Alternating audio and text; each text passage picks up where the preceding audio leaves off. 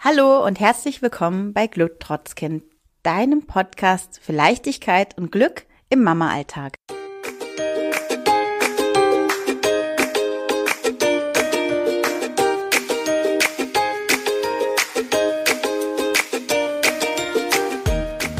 Hallo, schön, dass du da bist, schön, dass du eingeschaltet hast. Ich bin die Olivia von Glücktrotzkind und heute wird es in meiner Episode um das Thema Fremdbetreuung gehen. Vielleicht bist du ja gerade in der Situation, dass du dir überlegst, dein Baby oder dein Kind in die Krippe zu geben oder zu einer Tagesmutter und dir noch nicht ganz sicher bist. Oder du bist schon in der Krippe und hörst immer mal wieder unterschwellige Vorwürfe vom Umfeld und dich nervt das Ganze so ein bisschen, dann bist du jetzt richtig, denn ich möchte heute mit drei Mythen rund um das Thema Fremdbetreuung aufräumen. Ich wünsche dir viel Spaß bei der Episode. War es noch so klein und schon in der Krippe? Wie, du arbeitest schon wieder? Aber die ist doch noch so klein. Und wann holst du sie dann aus der Krippe ab? War es so spät? Kennt ihr solche Sätze? Ich kenne solche Sätze. Ich habe ja drei Kinder. Meine erste Tochter habe ich damals in der Krippe betreuen lassen, meine zweite bei der Tagesmutter und mit meinem dritten Sohn bin ich gerade sogar in der Eingewöhnung bei der Tagesmutter. Ich kann also ganz aktuell von, ähm, von dem Thema Fremdbetreuung berichten und ich möchte heute mal mit drei Vorurteilen, mit drei Mythen ähm, um das Thema Fremdbetreuung aufräumen. Ich bin manchmal schon schockiert, muss ich ganz ehrlich sagen, wie viele Vorurteile gegen Fremdbetreuung in Deutschland noch so latent vorhanden sind. In keinem anderen Land werden Mütter von so einem schlechten Gewissen verfolgt, wenn sie ihr Kind vor dem dritten Lebensjahr fremdbetreuen lassen, wie in Deutschland, sagt eine Studie. Und ähm, nur 44 Prozent der Mütter mit Kindern unter fünf Jahren arbeiten in Deutschland. Und damit sind wir hier auf dem letzten Platz in der EU. Ja, springen wir doch mal gleich rein. Ich fange jetzt mal an mit Mythos 1. Und das ist, ähm, mein Mythos 1 ist, Krippenkinder sind später verhaltensgestört. Ihr werdet jetzt, oder du wirst vielleicht sagen, ja, so einen Satz hat mir noch keiner gesagt. Ich finde aber, das schwingt latent immer so mit weil ähm, als ich meine erste Tochter in die Krippe ähm, gegeben habe, hieß es dann auch gerade aus dem familiären Umfeld viel, ja, okay, muss das sein und ja, möglichst schnell wieder abholen und möglichst spät bringen und also das Kind sollte so ähm, möglichst kurz in diesem schrecklichen Ort so ungefähr bleiben, damit es möglichst wenig Schaden nimmt. Und diesen Schaden, also die es da, den das Kind da angeblich nimmt, das habe ich verhaltensgestört äh, betitelt.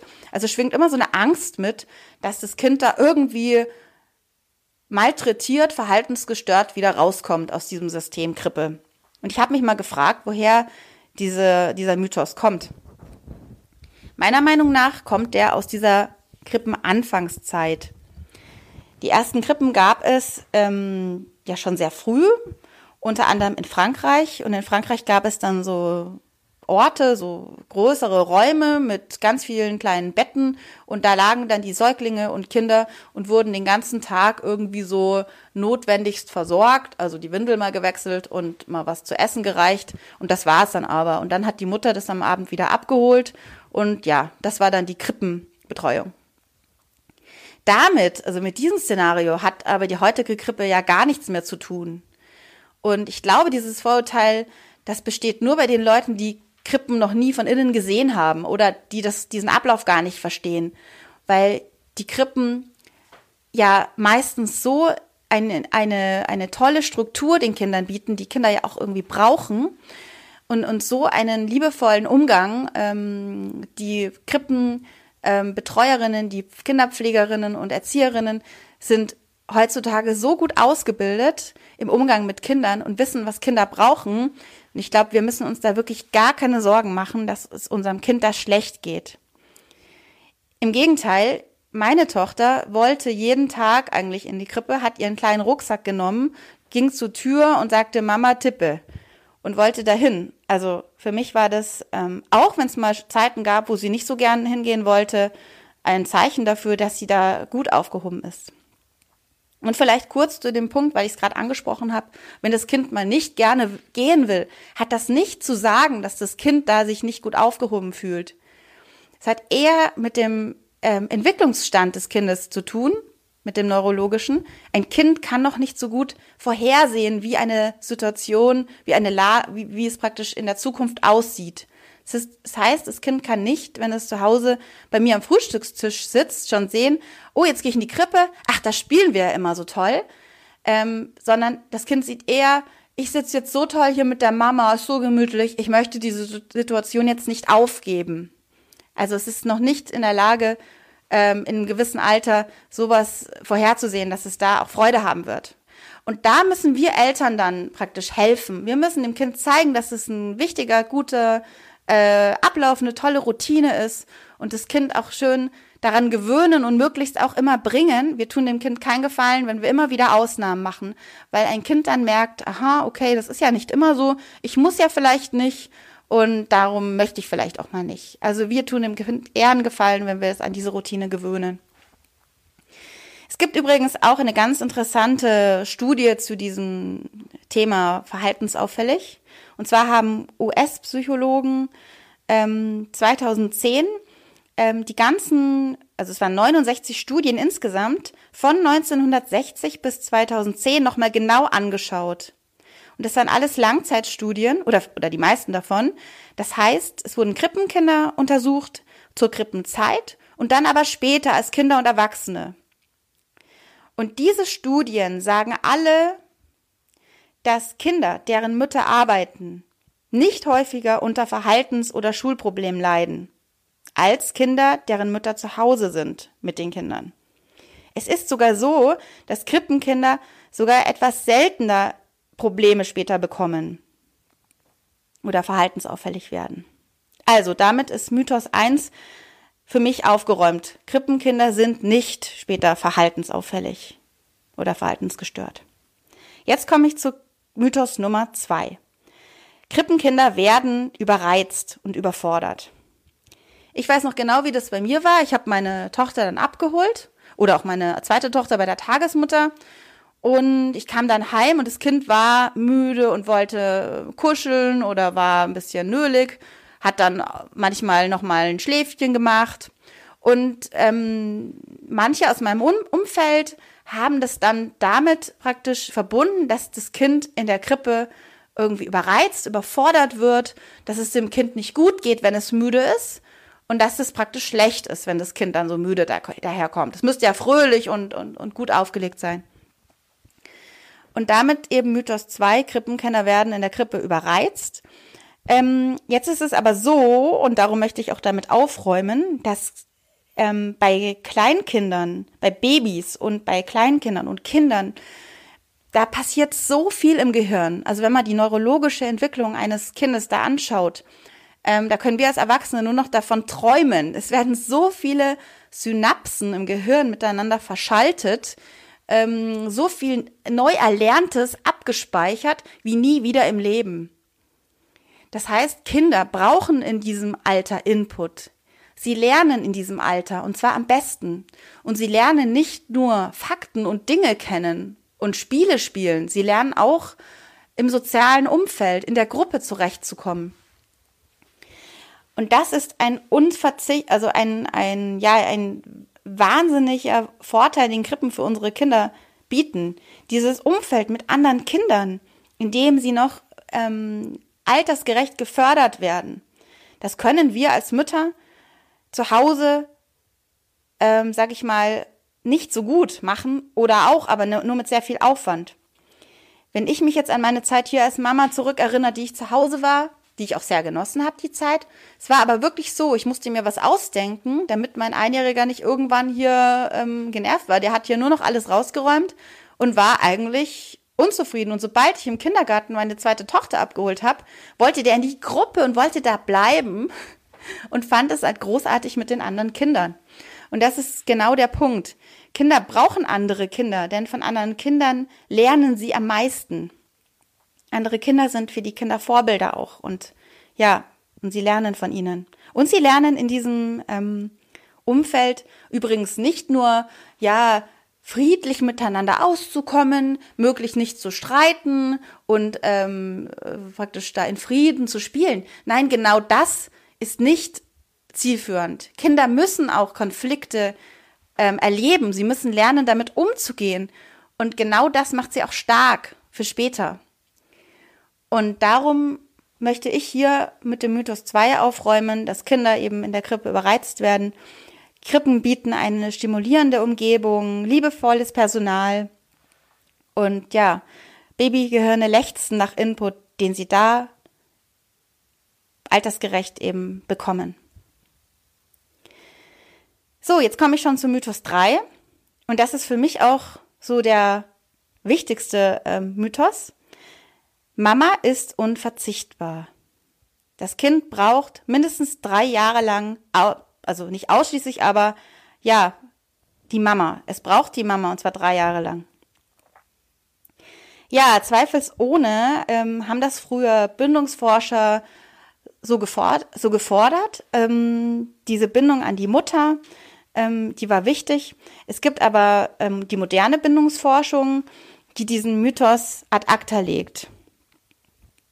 Diesen Mythos von der unverzichtbaren Mutter. Und ähm, jetzt möchte ich an dieser Stelle auch noch mal mit so einer Verwechslung aufräumen, die ich so manchmal erlebe im Alltag. Wenn ich zum Beispiel mit anderen Müttern zusammen bin, erlebe ich es oft, dass ähm, wenn ein Kind besonders an der Mutter hängt und irgendwie die Mutter so einen ganz innigen Kontakt mit dem Kind hat und das Kind weint, wenn die Mutter geht, dass dann gesagt wird, oh, dein Kind hat aber eine gute Bindung. Das merkt ja, wenn du gehst und weint dann und, und möchte immer bei dir sein. Die Bindung ist aber nicht dann gut, wenn das Kind immer mit der Mutter zusammen ist. Das ist ähm, eben nicht der Punkt. Die Bindung ist dann gut, wenn ähm, das Kind sich von der Mutter trennen kann ab einem gewissen Alter und dann wieder weiß, die Mutter kommt. Ich verlasse mich auf die Mutter, dass sie wiederkommt. Und wenn die Mutter kommt, freue ich mich. das ist eben ein ganz wichtiger Punkt, ähm, dass man dann praktisch auch ab, ab, einem gewissen Alter, ich möchte jetzt auch nochmal sagen, welches Alter das ist, ähm, auch mal sich trennen kann, um dem Kind zu zeigen, Mama ist immer da, auch wenn ich mal temporär nicht da bin, ich komme wieder. Und darauf baut das Kind auf. Und wenn man jetzt als Mutter jahrelang praktisch dem, das sich nicht von dem Kind trennt, dann fällt es dem Kind nicht unbedingt leichter mit dem dritten Lebensjahr dann in den Kindergarten zu gehen. Was ist das gewisse Alter? Es ist so, ähm, dass ich hier also nochmal betonen möchte, dass es hier kein ähm, generelles Alter gibt. Da musst du als Mama auf deine Intuition und auf dein Gefühl vertrauen. Ich kann jetzt hier auch nochmal von meinen Kindern ähm, gerne sprechen. Also meine erste Tochter, ja gut, das war das erste Kind. Da war ich ein Jahr zu Hause und habe auch gemerkt, ähm, nach dem ersten Jahr war es für sie noch nicht der richtige Zeitpunkt oder ich habe das so ähm, eingeordnet und habe sie dann eben von Oma und Opa betreuen lassen, zwei Tage die Woche, was ja eben auch schon ein, eine Trennung war von mir. Ähm, sie hat da eine sehr gute, ein gutes Verhältnis ähm, bekommen zu Oma und Opa und mit anderthalb ging sie dann in die Krippe. Da konnte sie gut laufen und ich hatte das Gefühl, dass sie sich da richtig wohlgefühlt hat in diesem Umgang, in diesem Umfeld mit den Kindern. Und äh, bei meiner zweiten Tochter ähm, war das mit einem Jahr schon soweit. Ich hatte da aber so gute Erfahrungen mit Oma und Opa gemacht, dass ich gesagt habe, okay, wollt ihr nochmal aufpassen? Okay, dann hat die sogar auch da übernachtet. Äh, mit einem Jahr schon. Ähm, die beiden haben jetzt einen wahnsinnig guten Draht zu Oma und Opa und sie sind da wahnsinnig gern und fühlen sich wohl. Das ist eben auch diese Bindung, die sie da eben aufgebaut haben zu ihnen. Ein Kind kann übrigens ähm, nicht nur zu einer Person eine Bindung aufbauen, sondern ja, man sagt im Schnitt so fünf Leute können enge Bindungspersonen für das Kind sein. Nur es gibt unterschiedliche Abstufungen der Bindung. Also die Mutter nimmt im Fall, dass die Mutter immer mit dem Kind zusammen ist, nimmt die Mutter die höchste ähm, Stufe oder die höchste Priorität ein und dann gibt's Abstufungen. Zum Beispiel ist bei uns das so, dass ich die erste Bindungsperson ist, mein, mein Mann der zweite und dann ist meine Mama gerade für meinen dritten, für meinen Sohn die dritte Bindungsperson. Und das ist dann so zum Beispiel, wenn meine Mama mit ihm zusammen ist und spielt und ist happy und ich bin gerade beim Zahnarzt oder wo weg und komme wieder, dann freut sich mein Sohn und krabbelt auf mich zu und will zu mir, will auch weg von meiner Mutter, weil ich eben die erste Bindungsperson ist. Aber ein Kind kann mehrere Bindungspersonen akzeptieren und ähm, du kannst auch dein Kind schon mit ein paar Monaten in eine Betreuung geben. Das Wichtigste ist hier, und das möchte ich an der Stelle auch wirklich betonen, das Wichtigste ist, dass das Kind eine gute Bindungsperson hat.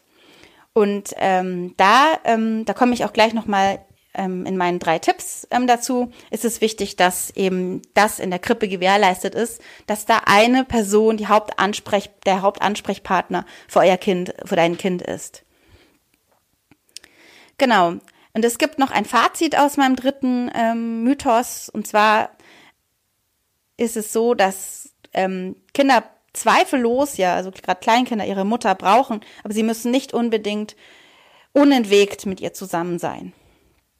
Und was für ein Kind normal ist, das hängt auch von den Bedürfnissen von uns Erwachsenen ab. Es ist ganz wichtig, dass wir auch nochmal, dass wir wissen, was wir wollen und wenn wir gerne arbeiten gehen wollen, weil wir als Mütter wieder auch uns selber leben und Selbstbestimmung in unser Leben bringen möchten, dann ist das gut so und dann können wir auch das so einfordern. Dann suchen wir uns eine gute Betreuungsperson, wie ich zum Beispiel meine Tagesmutter, und können getrost das Kind auch mal abgeben, ein paar Stunden. Hier noch meine drei Tipps ähm, für euch und das Thema Krippen und Tagesmütter. Geht da in eure Intuition. Das ist mein erster Tipp. Geht zusammen mit deinem Partner ähm, in euer Gefühl und fragt euch, ist es der richtige Zeitpunkt? Möchte ich das schon? Möchte ich mein Kind loslassen? Denn ihr beeinflusst da euer Kind. Euer Kind ist ein Seismograph. Es fühlt, wenn ihr euch nicht sicher seid. Und wenn ihr sicher seid, dass das eine super, super Stelle ist, wo ihr euer Kind da hingebt, eine tolle Vertrauensperson, dann wird es euer Kind spüren und wird sich auch schneller wohlfühlen. Mein zweiter Tipp, schaut euch das Eingewöhnungsmodell an. Es gibt verschiedenste Modelle und wichtig ist, dass es stufenweise passiert, dass euer Kind praktisch nicht auf einmal dort bleibt, sondern dass ihr euch stufenweise von eurem Kind entfernt, immer weiter, immer länger mal wegbleibt und euer Kind immer sieht, ah, ihr kommt ja wieder. Und am Ende kann euer Kind dann auch da seinen Mittagsschlaf machen und ihr holt es dann nachmittags wieder ab. Aber das muss stufenweise eben passieren. Und der dritte Punkt ist, das Wichtigste ist die zuverlässige, vertrauensvolle Bindungsperson, die euer Kind haben muss. Schaut euch die Krippe genau an, ähm, fragt mal nach, wer wäre denn die Bindungsperson, habt oder entwickelt Vertrauen in diese Person. Und da merke ich eben, dass da auch viele Vor Vorurteile noch gegen Tagesmütter sind. Ähm, weil vielleicht, ja, wir vertrauen in so ein System Krippe einfacher, weil da die Überwachung da ist. Ich weiß es nicht. Das Wichtigste ist, dass auch in der Krippe das Kind eine Bezugsperson hat, dass die nicht oft wechselt, weil das Kind in diese Bezugsperson sein ganzes, ja, seine ganze ähm, Bindung aufbaut. Also das ist wichtig und ich sehe ganz klar auch einen Vor Vorteil bei den Tagesmüttern, weil da ist mein Kind immer nur mit der gleichen Bindungsperson zusammen und hat da eben seinen verlässlichen Hafen immer da. Also da ist praktisch, es gibt bei beiden Systemen Vor- und Nachteile. Ich kann euch empfehlen, schaut euch auch Tagesmütter an. Es ist immer so, dass ihr das Vertrauen aufbauen müsst. Zusammenfassend kann man vielleicht sagen, weg mit den ganzen Mythen, weg mit den Vorurteilen. Vertrauen wir doch einfach mehr auf die Erfahrung, die wir jetzt jahrzehntelang schon gemacht haben. Und vor allem vertrauen wir mehr auf unser Gefühl als Mama und Papa für unser Kind. Ich hoffe, dir hat diese Episode gefallen. Vielleicht konntest du auch was mitnehmen für dich und deine Kinder und deine Familie. Ich werde dir ähm, die ganzen Quellen, die ich für die Episode benutzt habe, also die Studien und Bücher in den Shownotes verlinken. Vielleicht hast du ja Lust weiterzulesen. Und jetzt wünsche ich dir als Mama, dass du in deine Kraft kommen kannst, dass du vielleicht ähm, wieder in deinen Job findest oder etwas für dich tun kannst und ähm, ein Stückchen Selbstbestimmung wieder erlangen kannst. Und dann auch eine, ja, liebevolle und geduldige Mutter für deine Kinder sein kannst. Ich wünsche dir alles Gute. Ich freue mich, wenn du uns abonnierst und bald wieder reinhörst. Deine Olivia von Glück trotz Kind.